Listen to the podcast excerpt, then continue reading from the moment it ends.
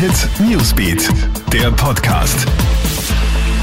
Hey, ich bin Michaela Mayer und das ist ein Update für deinen Freitagabend. Ein langer sehnter Durchbruch ist heute in London gelungen. Das britische Parlament hat für den Brexit-Vertrag gestimmt. Damit ist der Weg für den Ausstieg Großbritanniens aus der Europäischen Union Ende Jänner frei. Ein großer Erfolg für Premierminister Boris Johnson.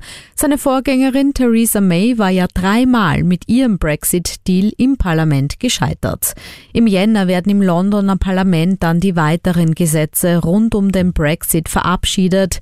Bis zum 31. Jänner, damit dann der Austritt aus der EU geordnet ablaufen kann. Vor illegalem Welpenhandel warnt jetzt die Tierärztekammer. Gerade jetzt vor Weihnachten ist leider Hochsaison. Die Hundebabys werden übers Internet angeboten, meist mit zuckersüßen Fotos. Doch dahinter stecken Mafia-ähnliche Banden.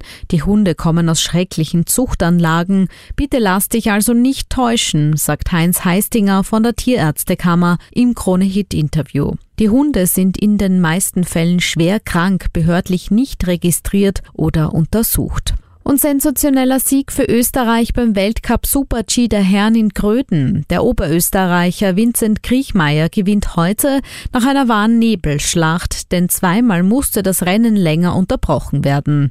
Auf Platz zwei fuhr der Norweger Kjetil Jansrud und dritter wurde der Deutsche Thomas Dresen. Hannes Reichelt belegte den guten sechsten Platz. Morgen geht's in Gröden bereits weiter, und zwar mit der Herrenabfahrt.